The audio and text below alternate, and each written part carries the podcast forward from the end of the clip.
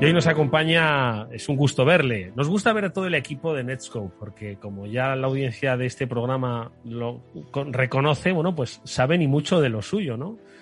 Pero esto es como aquello de los dinosaurios, ¿no? La primera persona que vimos de Netscope es Samuel Bonete, y a Samuel le tenemos un especial cariño. Eh, Samuel, ¿qué tal? Muy buenas tardes. ¿Qué tal, Eduardo? Me tomaré lo de dinosaurio como un cumplido. En cumplido, no, no, me lo tomo de malas. Aquello de que uno se encariña con la primera persona que ve. Claro que sí, Samuel es Regional 6 Director de Netscope y con él, pues no sé, Samu, si he hecho bien en decir tirón de orejas, ojo, que muchos seguimos teletrabajando, que muchos van a continuar teletrabajando pese a que las circunstancias van a mejorar y que conviene un poco recordar que los entornos cambian pese a que parezca que estamos conectados, eh, vamos, de una manera además muy eficaz con nuestra oficina. Haznos un recordatorio de ese escenario y cuáles son los riesgos, pero ojo, también las soluciones. Bueno, Edu, pues muchas gracias por, la introducción y muchas gracias también a la audiencia por estar hoy aquí con nosotros. Así, a grandes rasgos. Eh, cuando empezó la pandemia y todo el coronavirus, lo, lo, primero que buscamos en las organizaciones fue pues intentar que el trabajador tuviese acceso remoto a todos los recursos internos, ¿no? Y, y lo habréis visto a, a, las organizaciones yendo como pollos sin cabeza, montando VPNs y más VPNs y más VPNs para poder acceder a, recursos internos.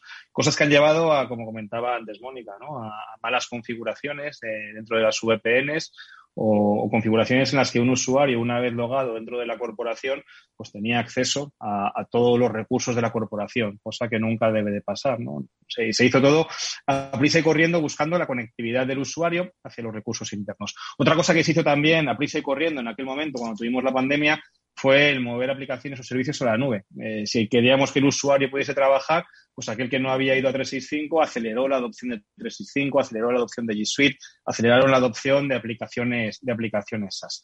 Y la otra que se hizo, y también juntando las dos cosas, juntando adopción de cloud y la adopción de VPN, fue pensar que podíamos dar un acceso seguro al cloud y a la web, metiendo todo el tráfico de nuestros usuarios por la VPN hacia la oficina y desde ahí sacándolo a Internet, ¿no? Y cuando, cuando intentamos utilizar el Teams desde todos desde nuestra casa al mismo tiempo, yendo hasta la oficina para luego ir a Internet, nos dimos cuenta de que estos modelos no, no, funcionaban. Yo creo que hay un antes y un después. El antes es todo lo que hicimos a prisa y corriendo para intentar mitigar el impacto y conseguir que los usuarios trabajaran más o menos con la misma experiencia estando en la oficina que estando desde su casa. Y el después es qué vamos a hacer ahora para securizar este nuevo contexto del usuario en movilidad y del usuario teletrabajando, pues como dices tú, Edu, por mucho tiempo, porque yo creo que está súper manida la frase, pero esto ha llegado para quedarse. Eh, afortunada o desafortunadamente, según le preguntes, pero el teletrabajo ha llegado para estar con nosotros más tiempo. Ahí lo que veo es que las organizaciones tienen que dar ese siguiente paso, el paso de decir, venga, hemos mitigado el problema, ahora tenemos que transformar nuestra seguridad. ¿Y transformar nuestra seguridad qué significa? Pues significa conseguir que el trabajador remoto pueda seguir trabajando desde su casa como si estuviese en la oficina, pero sin trabajar con esa manera de meter todo el tráfico por VPNs tradicionales hacia el perímetro tradicional. Una, una, cosa, Samu, y ahora me comentas un poco, bueno, pues ese proceso de securización de ese entorno remoto. Eh, cuando nos hemos ido todos a casa, los si sistemas de, de securización que teníamos en la oficina, ¿vale? Esos ya han dejado de valer, son inválidos, debemos hacer una transición, una adaptación, empezamos de cero. ¿Cuál es un poco el planteamiento? Es, es muy buena pregunta. Lo que nos pedía el cuerpo inicialmente fue pasar todo el tráfico por esos sistemas a través de VPNs para desde ahí salir a Internet. Era lo que nos pedía el cuerpo. ¿Qué nos hemos dado cuenta o de qué se han dado cuenta las organizaciones? De que eso no escala. Eso al final crea latencias y genera cuellos de botella. Si quiero meter todo el tráfico en un punto central para sacarlo a Internet, cuando gran parte de mi tráfico termina en aplicaciones cloud, eso no escala. Punto número uno, genera latencias. Punto número dos, y esta es la pregunta quizás es más compleja, más compleja. Cuando fueron diseñados esos sistemas, esos firewalls de nueva generación, esos proxies on-prem, esos sandbox que tienes on-prem, fueron diseñados pensando en que tu tráfico iba a terminar en aplicaciones cloud? Quiero decir, fueron pensados para ver, pues si Samuel comparte un documento con Pablo, con Mónica, o si se lo envía a un tercero, si Samuel está yendo a un Teams corporativo o está yendo a un Teams que no es corporativo, si Samuel coge un documento con información sensible del OneDrive corporativo y lo lleva a un Gmail personal. No, no fueron pensados con esa idea, fueron pensados para permitir o denegar cosas. Permito estas páginas web, deniego estas páginas web. Permito el Office 365, deniego el Office 365. Entonces nos encontramos con una coyuntura en que, punto número uno, meter todo el tráfico en un punto central no vale, porque no escala, es la primera de las conclusiones. La segunda de las conclusiones, ese stack perimetral que teníamos es un stack perimetral anticuado. ¿Anticuado para qué? Para entender lo que está pasando en la nube.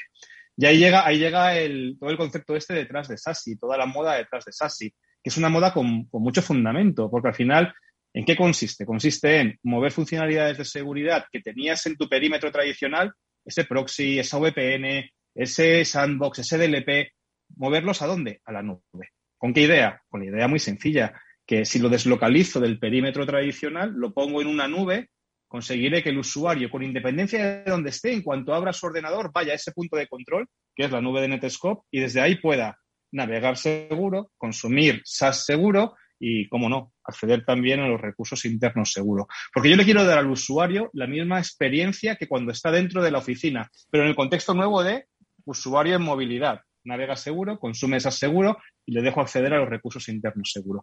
Eso es, es el concepto detrás de, detrás de SASI. Hay mucho más ¿no? detrás de todo esto. Por ejemplo, estamos hablando siempre del ahorro de costes. Cuando estábamos hablando de tener tu stack de perímetro tradicional, tus firewalls, tus proxies, tus cajas, pues tienes que tener redundancia, tienes que parchear. Si sale una vulnerabilidad de las VPNs, tienes que andar parcheando las, las, concentradoras. Aquí no, aquí todo lo que es operación te lo estás ahorrando. ¿Por qué te lo estás ahorrando? Porque es un servicio en la nube. Yo te doy ese servicio. Tú único que tienes que hacer es pasar el tráfico a través de Netscope y a partir de aquí el usuario navega seguro, va a web seguro, mm. va a SaaS seguro y accede remotamente a los recursos internos. Es la magia, ¿no? Detrás de todo, detrás de todo el SASI. Pablo, eh, reflexiona un poco. Es que, oyendo a Samuel dice, pues es que es, de toda lógica. Es decir, no solo es, es, uno piensa en el tráfico, ¿no? Dice, oye, si es que vamos a ver, vamos a hacerlo eficaz, eficiente y de sentido común, ¿no? Si estamos todos trabajando y nos dirigimos hacia un trabajo en nube, eh, vamos a pensar que la segurización tiene que ser desde hacia, ¿no? Es así, Pablo.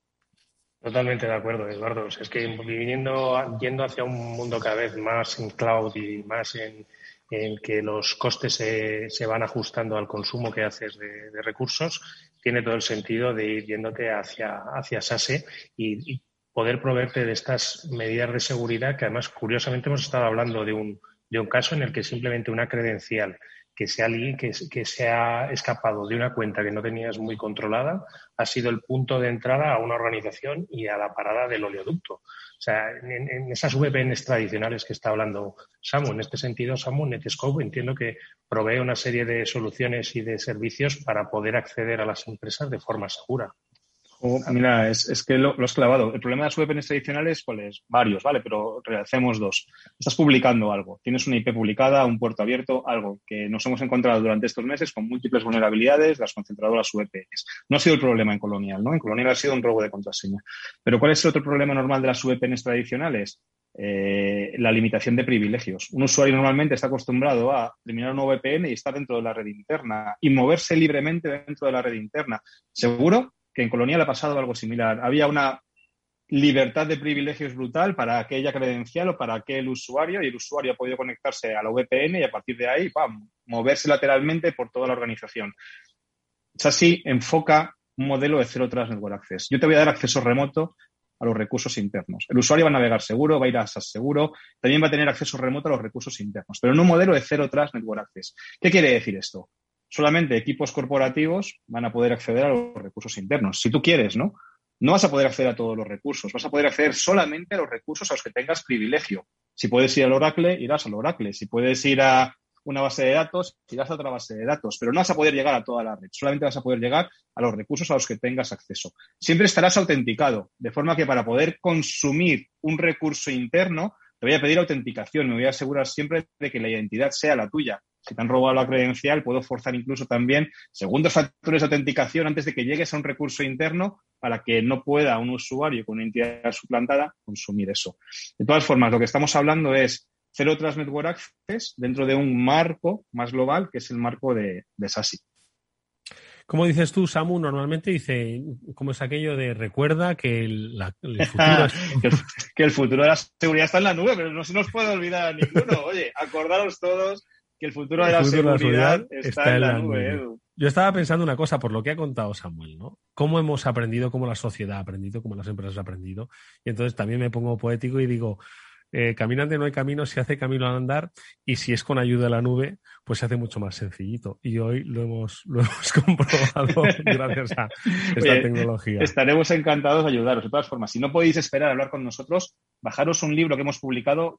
Lo, lo pongo aquí, pero el fondo no me lo deja enseñaros. Es una guía de, de, de arquitectura SASI para Damis lo podéis buscar en nuestro sitio web, eh, una arquitectura SASI para Damis.